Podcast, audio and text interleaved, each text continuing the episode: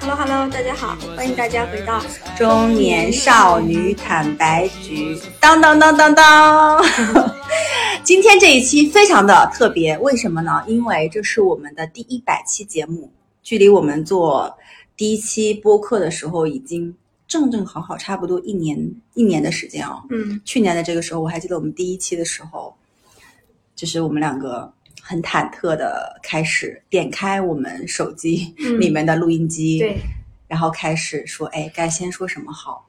然后我们第一期的内容也非常的，就是我们可以回顾一下我们每期的内容和中间是准这样的，东西。第一期呢，我还记得刚刚打开录收音录音机、收音机、录音机的时候呢，就是人会稍微有点尴尬，因为你很很少对一个机器说话，是，但是大概只尴尬了几分钟吧，就过去了。对，因为咱俩人就是聊天嘛，但无所谓。因为我们俩聊天还是有默契的。对，但你还记得我们节目策划是怎么来的吗？节目策划是有一天我们俩去山姆买东西，后来在回来的路上，我们就说：“你说你想做这个东西？”我说：“那做呀。”我说：“做，做起来。”然后我们就做起来了，嗯我嗯们就，真的做起来了。我我现在在打开我们的播客的列表，再看一下我们第一期，哎，哦，我第一期居然，哦，那是试播，在小宇宙是试播。啊，所以在小宇宙的第一期是反职场 PUA，你不是一个人在战斗，那期的播放量怎么样？一百三十六就五个评论不，是很多。对，但居然比第二期高哎！嗯，就是我们比较高的内容的播放就最受欢迎。看一下啊，嗯，哎，全部都是聊综艺。第一个是我们播放量最高的，接近一千，这个是聊半熟恋人的那个中年人的恋爱，重要的是棋逢对手。没听过的可以去听听这一期。第二个热就是就是受欢迎的是聊聊女性友谊，我嫉妒猜疑攀比我的好朋友，这有错吗？我们当时那期应该还请了有嘉宾，有嘉宾对。然后第三个是被骂的很惨的，就是大 S 又又结婚了，聊聊那些年的下饭综艺《康熙来了》。就是天呐，我们俩我们俩变成综艺主播了吗？就是呃也很不过的确，我们发这种跟热点相关呐、什么的，好像在各个平台的播放会更好一点。这让我对自己的身，但这不是我们的初衷哎。产生了怀疑。对，哎呀，就是一年之间飞逝，然后就是我们上一期的节目里，肥脚不就说他有很多感想，想在一百期的时候去讲嘛。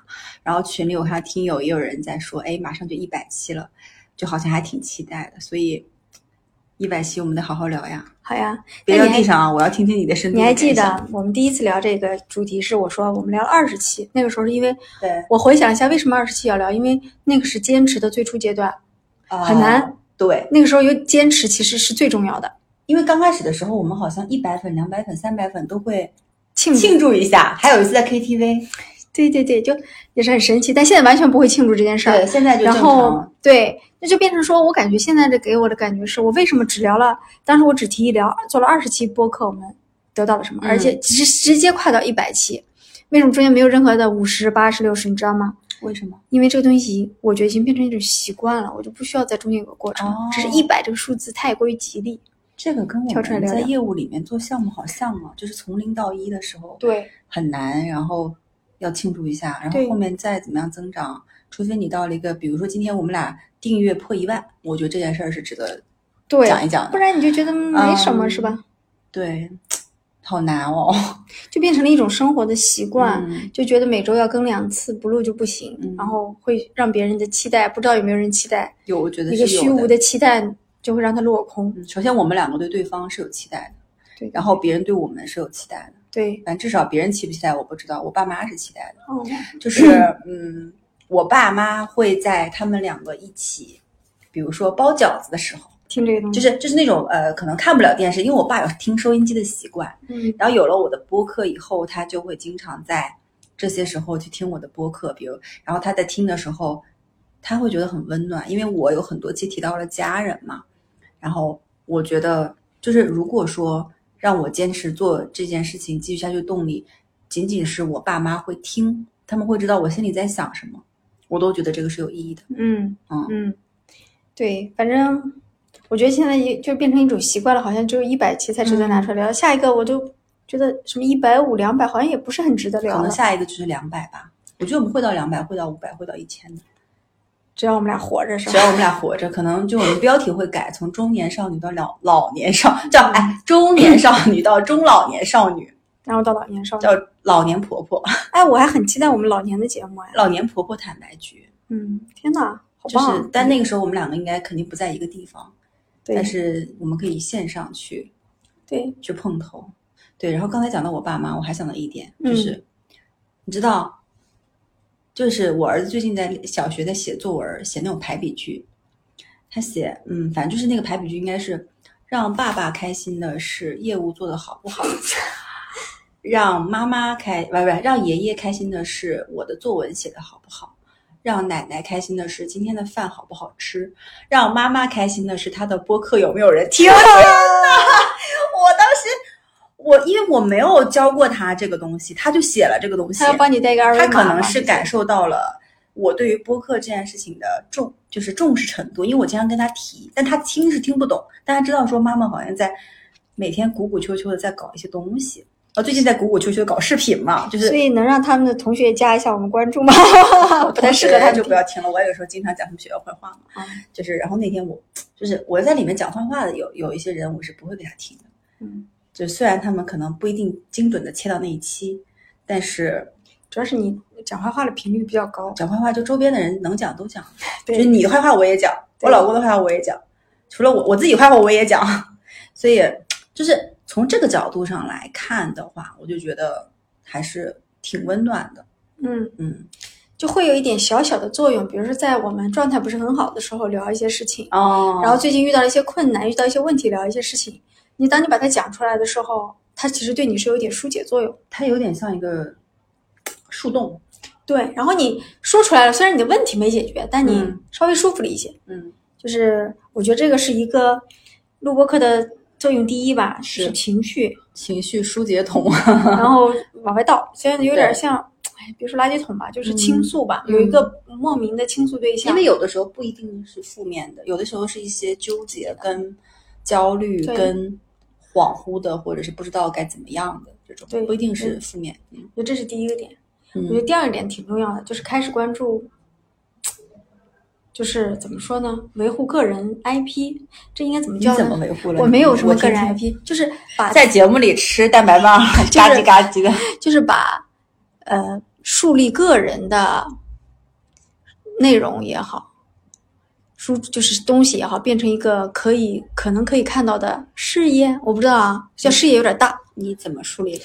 对我这边这个，我你看，就写了一篇文章吗？对，写了一篇文，第二篇才我给你写了一行催稿催了几几写了一几周，你都没出来啊。对，然后但是开始有一些改变，就是比如说开读书，今年读书，因为因为录播课立了很多 flag，、嗯，然后今年读书的频次明显比去年高很多，嗯就想到自己在公开场所有几百个人听，甚至有时候一千多个人听的场合下说出这句话，就觉得自己要改变自己，把这个东西变成了一个嗯虚无的驱动力对驱动力，嗯就像我刚才说的虚无的期待一样，是那个虚无的期待变成了一个虚无的驱动力。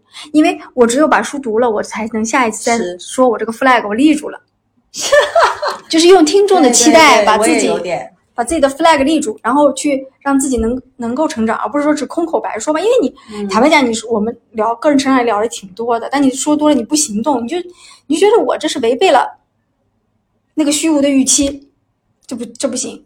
太棒了！你记住嗯今天这句话，对你文章是不是该写了？对我今年读了六本书了，已经。我今年的目标是十二本，一个月一本。然后上次我们俩立的是视频是怎么着？视频我是两周一个视频，你是两周一篇文章。两周一篇文章。对 flag 立在这里好不好要督促自己，督促自己。我觉得这是第二点吧，就是督促个人成长，这算吗？驱动力，对，有一个莫名的驱动力。嗯，因为我们算成长博客吧，我一直觉得我们算成长，成长了。结果谁知道我们都最受欢迎都是综艺，就变成综艺主播了。我我觉得我们就是瞎聊博客，瞎聊瞎聊播客，瞎逼你播客。嗯，也可能吧。嗯这是第二点吧？你觉得你你有什么收获？嗯，你刚才首先说从你刚才说的那个上面，就是我刚才说的第一个，其实是有愿意听的人，有我在乎的受众在听，不管是我的家人还是听友，我都觉得我是有责任和义务继续往下去做的。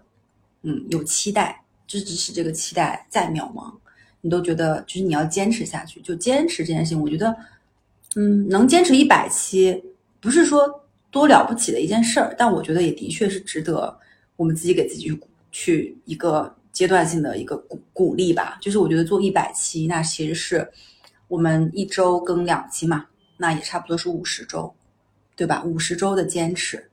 是我们多多少个在工作之余抽出中午和晚上的时间，有的时候晚上录两期。我记得有一次我跟肥脚录完是差不多，反正挺晚的。然后我们家那条路好死不死，因为我们俩住的都离公司非常远，嗯好死不死呢，那个就是很快那个路关掉了，我们俩就各种下面绕上面绕，绕到了半夜一点多钟才回家。反正是有、有一次我记得是，然后还有的时候就比如下雨天，或者是因为肥脚工作有的时候很忙，他会抽出时间赶赶过来，我们俩还会特意找，因为要找一些隔音比较好的地方去录。然后找一些就是挺好的环境，有的时候饭可能来不及吃，匆匆忙忙吃一口去录。所以其实我在这过程中间，我们两个是在有意的，就是双方其实挺默契的，也没有去抱怨什么，但是是挺默契的，在克服一些困难，在做这件事儿。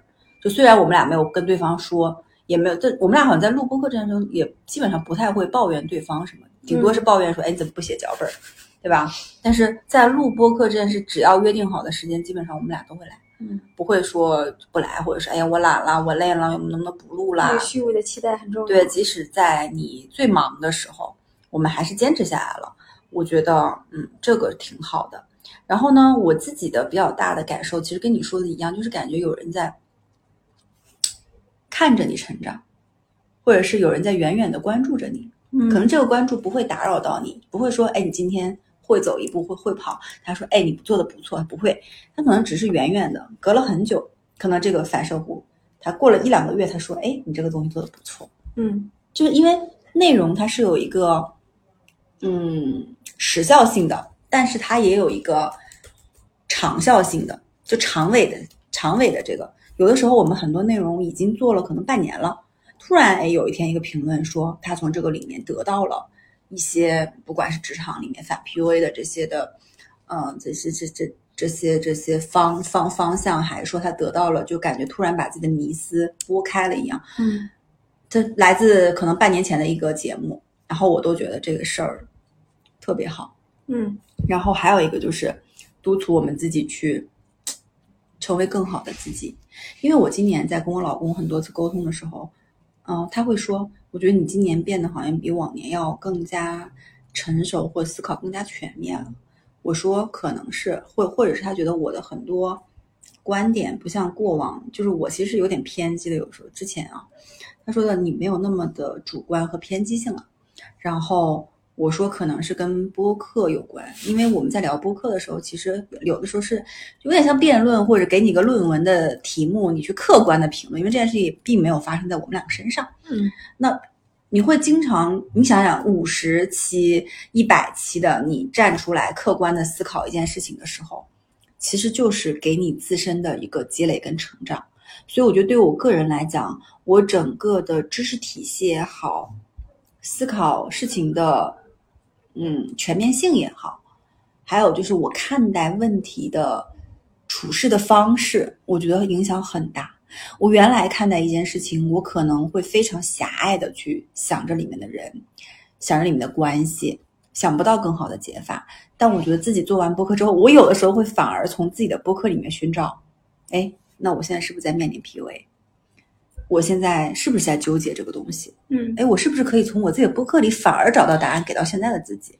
就反反就因为我觉得是这样，有些事情你说出来，它的作用和你只放在脑子里，它的作用是不一样样的。是的，是的。说出来作用其实大很多。因为你是说从你得到这个知识到你自己深加、自己加工再输出，它已经是一个过程了，消化的过程了。嗯就是就是你不说出来，或者是你不写出来，就像我们可能说学英文一样，你只是看到，你你不说，你不读，你不应用，可能就是没有用。嗯，嗯对，那所以我觉得他对，那我我觉得我们再说说这种比较务实一点的收获啊，就比如说。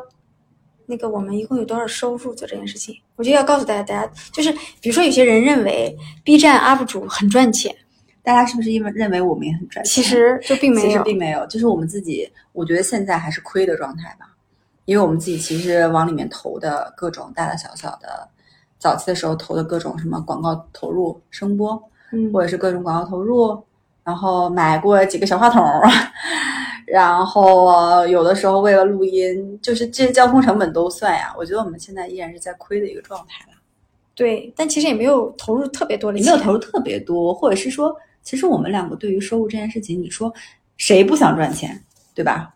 大家对于钱都想要，但是我们俩对这件事情没有那么急，那你也你现在没有再花钱了吧？没有。都自来水，对，前期开始花了点钱，刚开始几个月吧，因为最开始对于加粉儿是有焦虑的，你觉不觉得？对。哎呀，怎么这么半天才两个粉儿？现在我在各个平台都比较佛了。我也是，但是你说，如果有更好的方式去加粉儿，也可以。就我也可，我我这个钱会花，嗯、但我现在就觉得说，嗯，在在这个一百期的过程中，不断的找找到我们自己的定位，嗯然后找到我们自己可以做的。就是我们刚开始的时候觉得说，我们刚开始的时候，我其实我经经历了几个阶段。第一个阶段叫我们想说什么，第二个阶段叫别人想听什么，第三个阶段就这个阶段，我觉嗯得是，嗯，内观也好，外观也好，就是我们所有东西，我们可能我们想说的，我们都可以说。就是第一个阶段是我们能说什么，我们就说什么，围绕着我们自己能说的，不管是关于职场的，还是关于婚姻的，还是关于儿童的，我们都会说一些，就是我们可能最擅长的先说。第二个阶段叫，诶，大众审美是可能热点，比如说那些综艺，大众审美是最近想听什么元宇宙，我们可能就说一说这个。然后，但到第三现在阶段，我是觉得说，不管是为了我们现在不会刻意的去为了迎合大众而去迎合大众顺，其自然吧。顺其自然，就是我们可能说，比如近近期说，哎，我们想聊一下这个点，就是更多的是从内向外，从外向内的一个比较自然的一个。你觉不觉得最开始那套运营状态，我们是靠着互联网思维在运营这个东西的？首先，我有什么流量获取的方式？对，我能蹭什么热点？我能做一些什么付费推广？对不对？嗯我们俩是要用互联网的方式做播客，这是我觉得最最前面三我觉得是这样。还蛮有效的。对，但是现在我们完全没有在用这套方式感，觉我们俩这期是在聊一个播客运营的方法 论耶，就没有。但零到一的方法论。哎，现在没有有一些还想做的没做的宝贝们可以听一下，对就你们可以这样。你觉不觉得现在我们俩嗯追求的是回归内容本身？我觉得这个很重要。回归内容和思考和关于这件事情思认知的本身。对，因为你做了这么久，你就知道说你赶热点也好，赶这一段热点它也是内容，嗯就是其实别人是因为你的内容买单的，嗯或者说你对别人有价值是因为你的内容好，那就变成说，呃，我们自己的成长也好，输入也好，什么读书这都算嘛啊。那其实为了让内容更有质量，所以我觉得无论是做播客还是做视频，最终回归到它的本质就是内容要质质量要高。质量要高的本质是说，就是你这个内容好是关键，你这个内容好的关键是说，还是会要求到说你自身你这个人到底能不能产生能不能产生好的内容？对那你要产生好的内容，无非是像刚才肥皂说，多读书，多去看世界，多去经历，多去嗯感受。我觉得多去感受是额外要加的一点，就是很多事情其实每天在你身边匆匆而过，对你有没有注意到它？对，有没有去感受到它？这件事情很重要。就是细节很多细节的感受力这件事情，因为内容你说它不就是一些非常非常多的小的细节聚到一块儿的一个综合体嘛？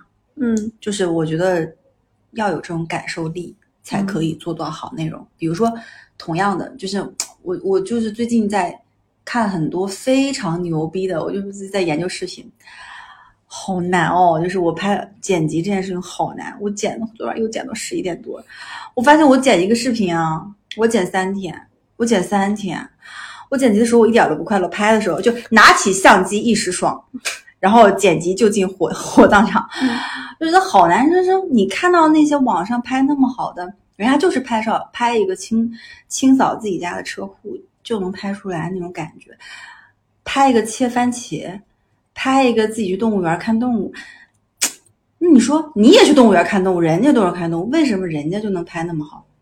那不还是感受吗？人家感受大熊猫在干嘛？感受金丝猴在干啥？你就匆匆说这是大熊猫，这是金丝猴，嗯就是这个真的是我觉得跟，当然跟你呃肯定是跟你看过多少东西，就你自己就看过多少世界，看过多少书，看过多少视频，看过多少素材，看过多少转场，这是一个方面是输入，对不对？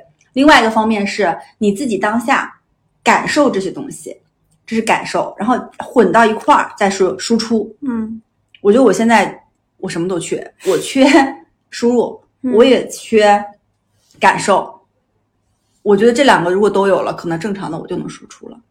但是这个过程中，就是我最近就会有一种感觉，就是你会觉得是说，好像有点经历说，继我高考也好，什么上完大学那种非常就是嗯高时间的知识强输入以后，我又进入了大脑的二次发育，就是 我最近啊，就有一种在诶有新东西可以玩一玩、看一看，我还有点小兴奋，虽然有点辛苦，但我会有点小小兴奋的那种感觉，就有点嗯好像大脑不是太久不转了，还是怎么样？就是你能理解那种感觉吗？嗯，所以我们或者我们再聊聊困难的嗯时刻吧。来说一说，你都要睡着了哎，了。我觉得困难的时刻啊，就是我刚才说的，当你想生产好的内容的时候，你发现没有，这个时候其实挺难受的。选题，选题，然后你的选题还是要你自己亲身经历过的、有体会的。嗯就是，但是有时候我们的生活里面的事情就非常少，嗯，你知道吗？就是很多时间放在工作里，所以我们经常聊职场，所以说回来，可能还是要感感更多感受对和，更多输入，然后聊了很多职场，因为你自己能经历的人生就一种。对对对，然后你就因为发现你你直接经历了职场，你只能聊职场，然后你发现聊着聊着，哎呀，感觉职场也是来来回回倒这些主题嘛，嗯，就没有东西可可聊了，你就会。对，然后那个虚无的期待就会提醒你说，你这个内容可不行啊，就是 之类的，然后就开始去发现别的方面。所以我今年会有一些，就比如说最近啊，我在有一些改变，是说我准备在六幺八买一个游泳套餐，是因为那个教练说六幺八买游泳便宜，游泳套餐是指游泳课程，对游泳课程。然后我那个游泳课程是一对二的游泳课程，就在公司附近有吗？在我家附近，啊，我要和我儿子一起学，他是哎一对二的，我也想学，我不会游泳，在哪里？你不是会游泳吗？我会，我会让我老公和我儿子去学。啊，就是他是这样，他是一对二的吧？我教两个人的钱，一个教练一堂课，同时教我和我儿子。你很棒哎，然后我觉得，给你点赞，点赞，点本赞。来我是打算买了的，后来说，哎呀，女士六幺八便宜，我说怎么样？便宜多少？他们便宜三百块，说好，我六幺八买。我说我不着急学，所以，所以你是想学一些新的技能？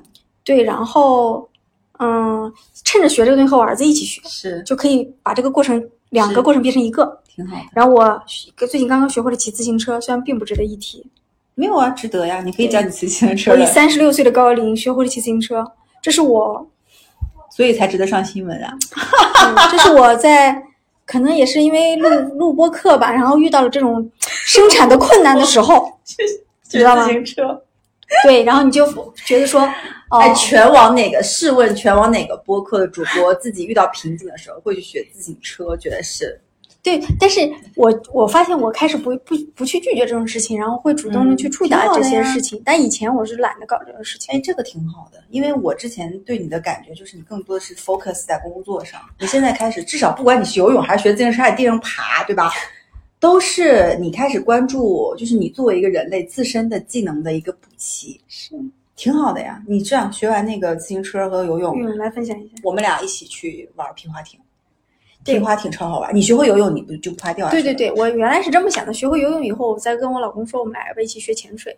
那我还没有什么兴趣。他说潜水也不就自己往下潜吗？跟我去潜，我都有兴趣。所以我我现在把这种事情变成了一个和家人可以相处一起嗯进行的项目，我觉得这个对我来说是有价值的。我又学会了一项技能，又跟你看，我一开始跟我儿子说，我们去学游泳啊，我说不，因为他有点怕水。后来我就带他去游泳池参观了一下，他觉得挺好的。嗯说那我说你学不学呢？他说我学，你就一起学。挺好的。嗯，那教练说儿子我还小孩比较小，学不学的会不保证，但一定包教我会，我一定学会。他说七节课让我学会我。觉得你儿子可能比你学会的，我其实已经会。飘了，我只是不会换气。哦但我我也不担心我儿子，我觉得我儿子能学会，大不了再加两节课。这个挺好的，给你点学赞，嗯给你点赞。但是但是恶心的是，因为我是一个母亲，我带他，我就不能带他进女浴室，他就要必须自己在男浴室处理这些事情。哦，我就会告诉他说：“那你就不用洗澡了，你拿浴巾把自己擦干净就可以，穿好衣服。”那怎么办呢？嗯那个东西那么高，他根本够不到啊可啊。能会摔到哎，在里面。嗯，就尽量把它弄好嘛。或者第一次我让我老公带他一下。嗯，哎，我们先不要讲它这么细啊节，就继续。我想说，这是因为我遇到了一些创作上的困难，你看创作上的困难，然后导致说，我觉得我应该去体验一些不一样的东西，然后让它产生更多的内容。挺好的。可能目的有点功利，是为了录播客，但实际上我也获得了。谁知道你到时候得到的是什么？说不定我是以三十六岁高龄变成游泳健将了，是吗？说不定啊。就是，对我觉得这是一种互相启发的过程吧。嗯当你输出有困有难度的时候，你就开始想去拓展生活的边界，嗯，是的，这个时候对你就有帮助，然后你还能输出。对啊。我也希望，再不济你也强身健体了吧？。对我希望收音机前的听众朋友们也会去嗯学一下游泳。而且我觉得就是这个，我觉得这个改变我是亲眼看着肥脚，真的是。去年说了说了他一年多多少次他都不去搞这些东西，他就是感觉我就感觉他就全身心在工作里。哎，所以啊，播客有个很神奇的力量，它让你有自我驱动力，因为你说出来了，你就想去实现它。嗯然后当你说第一遍的时候，你可能不，但你一年都在说，嗯，你一年都在重复去聊个人成长、聊这些东西的时候，你说了十遍八遍，你就开始 believe 那个东西。我能说我在做播客之后，我学会了非常多新的技能。嗯，滑雪那你原来也学啊？没有，是做播客之后，哦我说了我才去。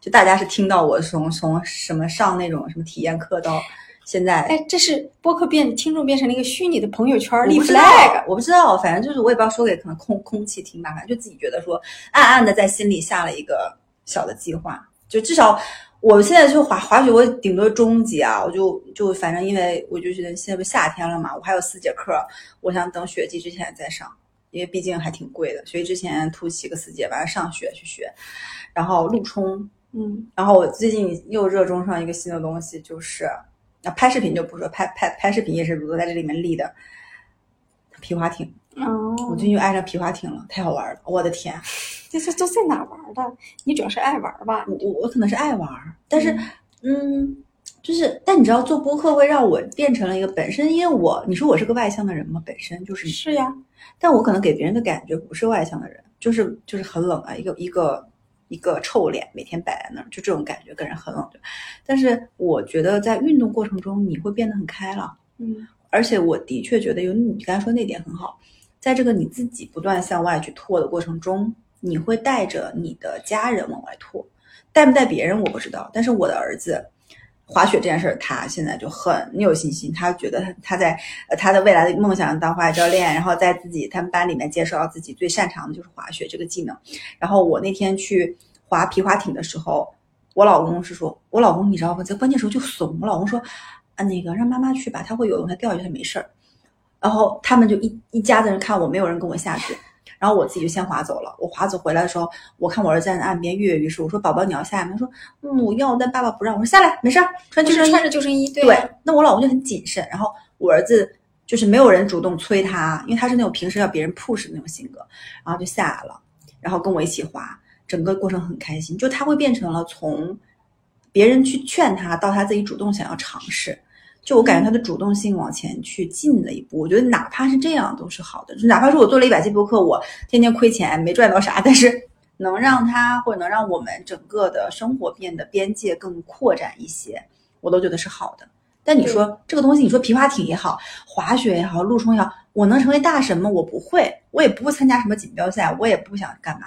我只是觉得这件事儿能给我带来开心就够了，嗯能让我跟我的家里人通过这件事情关系更融洽，嗯，我觉得就够了。对你来讲，其实也是一样的。对我还有很多想体验的东西，是我以前喜欢，嗯但是包括你说的，可能运动是一个能打开自己的方式。但我一直认为，啊、戏剧也是。我其实以前很喜欢上台表演，你知道吗？可是就是就没有好难哦这个东西。但其实我演的东西也并不多，但我体会过，我就知道那个东西真的能打开你自己，真的。这这个怎么体验？其实你不用上台，你只要接受一些沙龙的训练，就 workshop 那种工作坊，你的感受就会非常棒。可以，有有机会你去试试。我不去，你去试一下吧。这个今天你能体验一下吗？对，因为我我有一年是在上海实习，然后体验了一个戏剧工作坊，在线下的嘛，当时十几个人一起，感觉非常好，无实物表演什么。你可以试一个脱口秀哎是吗？我去上海学一下，啊！还是单立人北京你学一下？往这戏剧方面，我是没想到您还有这，您还有这才能。不是这个东西，我觉得对于一个中年人来说，已经不是想把它培养成一个才能了，那是就是我唱歌行，就是把自己以前一直想干没有干的事儿，嗯突然有我懂冒出了一些欲望，想把它干。是我懂。嗯，就是即使别人觉得说你现在这年纪学它能怎么着，但是我不 care，我就要学。对呀我就挺好的。我哎，你这个就有没有就是上过这种什么沙龙的戏剧沙龙的朋友给我们肥脚推推荐一下？其实最好是戏剧学院的老师，他在线下哪怕是付费的，这种东西你会非就是你不是追求说你演的多么好，但你对你整个身体和灵魂绝对是有打开的。街舞练一练，爵士舞。练不了，你不是爱跳舞吗？是我一样一样来行不行？我先把游泳学了行不行？咱不忙起来，我的天呐！咱别堆一块儿，我跟你说，立个 flag，肥脚从一百期到两百期之间，分别？会给我们几个内容的输出，一个是游泳过程，对吧？他至少能讲一两期；一个是他去演戏，我没有找到地方，我想找工作坊。去横店当群众演员当一天。我想接受的是培训，就是我想是有专业的人带着我，打开我那种感觉。哦，你是这种是 Open your mind，你知道吗？OK，哎，真的很舒服，你知道吗？那种感觉真的很舒服。你所以为什么很多演，哎，我不能学猫叫吗？不是，他就比如说他会说，你想象你的面前有一个高七十厘米的绳子架在那里，有一面墙比你身高要高一点，你要怎么翻过去？无实物表演有呢，很有趣。但是我给你下口令，你就可以做这些东西。就是十个人都要做这个动作，然后你就会发现每个人有不同的表现方式，然后有些非常好笑。但这个过程一定是打开自己。对，比如说你因为你想象一面墙在里，有的人的方式是我中间掏个洞，我钻过去；有的人是说，哎，叫一个伙伴你蹲那儿，我踩着你的肩上去，你懂吗？就是这种创充满了创意、充满了创造力，然后充满了欢乐的东西。我给你打开没有人变成隐形人直接过去？对，这就是你就会看到不同的人有不同的方式，你会说哇，原来他是用这种方式思考的。这这种东西就是就是嗯很舒服，很棒。因为我体验过，所以我觉得很很好。我觉得大家有机会真的可以去试试，不是为了当演员，嗯，是为了体验这个东西。甚至我觉得很多人都可以当演员，即兴的表演，我就是演员。生活就是舞台，是吧？对，生活就是心有多大，舞台就有多大。大。哎，所以其实我觉得最困难的，说回来那个点，最困难的还是内容的生产。对你没有体验就没有生产，所以我们刚才延展到说，我们要多去体验，才能生产更多内容。是是是，然后，因为内容会做枯竭的，对，在你自己人身上，在你这个人身上挖，总会有一天挖挖穷尽的。就是很多创作者都会面临的一个点是，做了很多期以后，他就无话可说，他也没有想去继续创作下去的欲欲望。我觉得这个是挺痛苦的。嗯，但是我觉得我们的节目，我我觉得我们是不是可以聊一聊我们节目一百期到两百期过程中，我们可以做一些哪些新的尝试？我们也可以把这些尝试抛出来。如果听友觉得特别赞同的，就可以跟我们留言说，比如特别赞同，比如说第一个，我觉得是不是可以，我先抛几个点啊，是不是可以，嗯，多请几个嘉宾，各行各业的，也不是各行各业，反正就不同年龄、不同人生阶段的，啊、就是姐姐呀、哥哥呀、妹妹呀、弟弟啊，就过来聊一聊。因为我身边其实有挺多还蛮优秀的人，我觉得可以让他们聊一聊，他们在这个过程中间他们的一些纠结呀、迷思啊，怎么去过的呀，这种我觉得是一个。嗯，就是因为我们其实，在 一百期以内的嘉宾也还非常的局限哦，只有两个。我后面准备把我老公给熬熬熬进来搞一搞。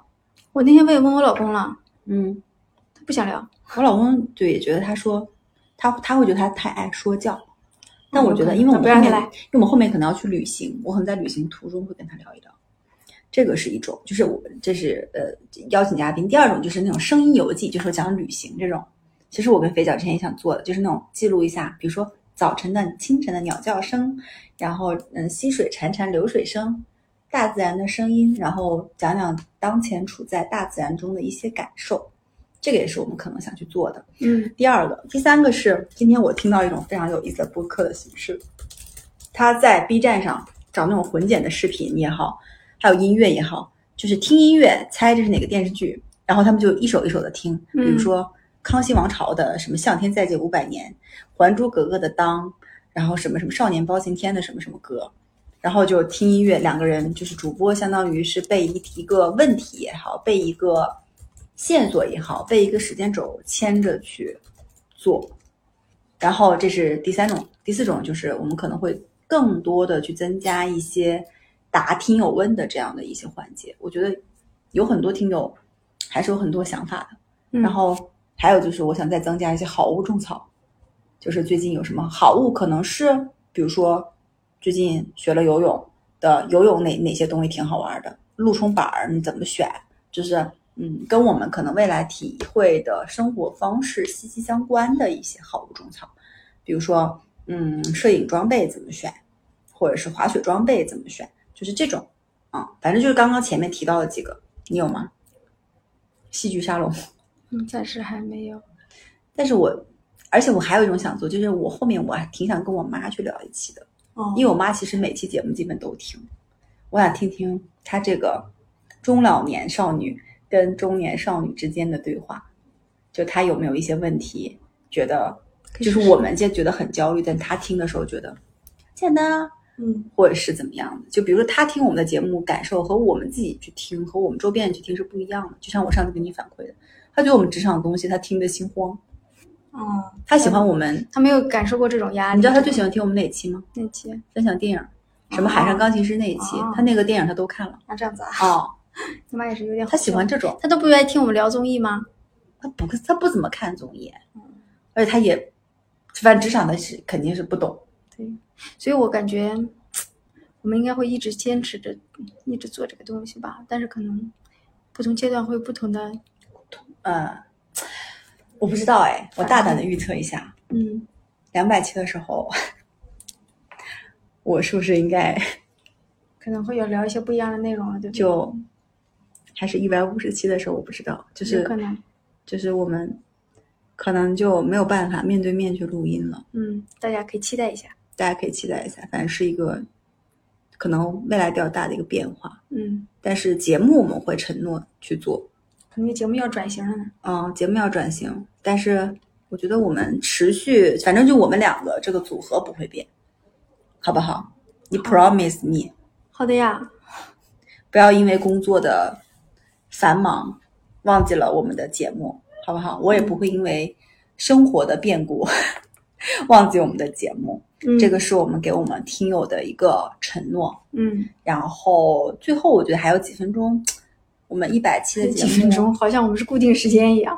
对我们每期差不多四十分钟嘛。嗯，我们不然跟我们的听友说一说什么，说一说话。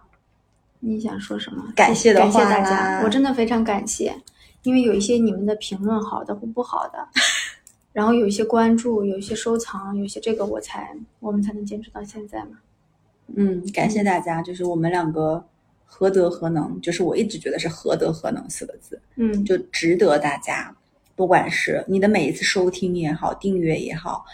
加到群里面去跟我们互动也好，评论也好，我们都非常非常的感谢。然后，嗯，感觉每一个人都是非常真实的，然后非常温暖的存在在我们的生活里。有的时候，我跟肥脚经常因为工作上或生活上的事儿不如意的时候，我们就会说：“哎，你看听友群里这个，或者你看我们这个评论，我们两个就觉得就很值得。”嗯嗯，反正一百期。一百期就回顾大大概就这样，对，好不好？好然后期待两百期，下次再录期待一千期，期待两百期，期待五百期，待一千1000期期。现在有有播客做到一千期吗？因为播客也就这两年才兴起来的嘛，因为也不可能天天做嘛，好像我们是做的晚，但是我们数数量高是吗频次高呀。我们哎我们赢就赢在内容的啊、就是品次，就规模量，我们赢了吗？不是质量。没有不是赢了，就是说 你看人家闲聊已经多少也年是是多少天没更了，对，大家都在反复听，都包出包浆了。哎呀，听不能这么比，就是说，我们就是对吧？有一就每个播客都有它不同的存在的价值，对吧？行吧，那本期节目，本期一百期特别节目到这里就结束了。然后我们也希望是说，因为如果说你听到了这个时间点，然后呢，你想有什么想跟两位主播说的话，嗯，然后你是从第几期开始听的？然后你有什么感受啊？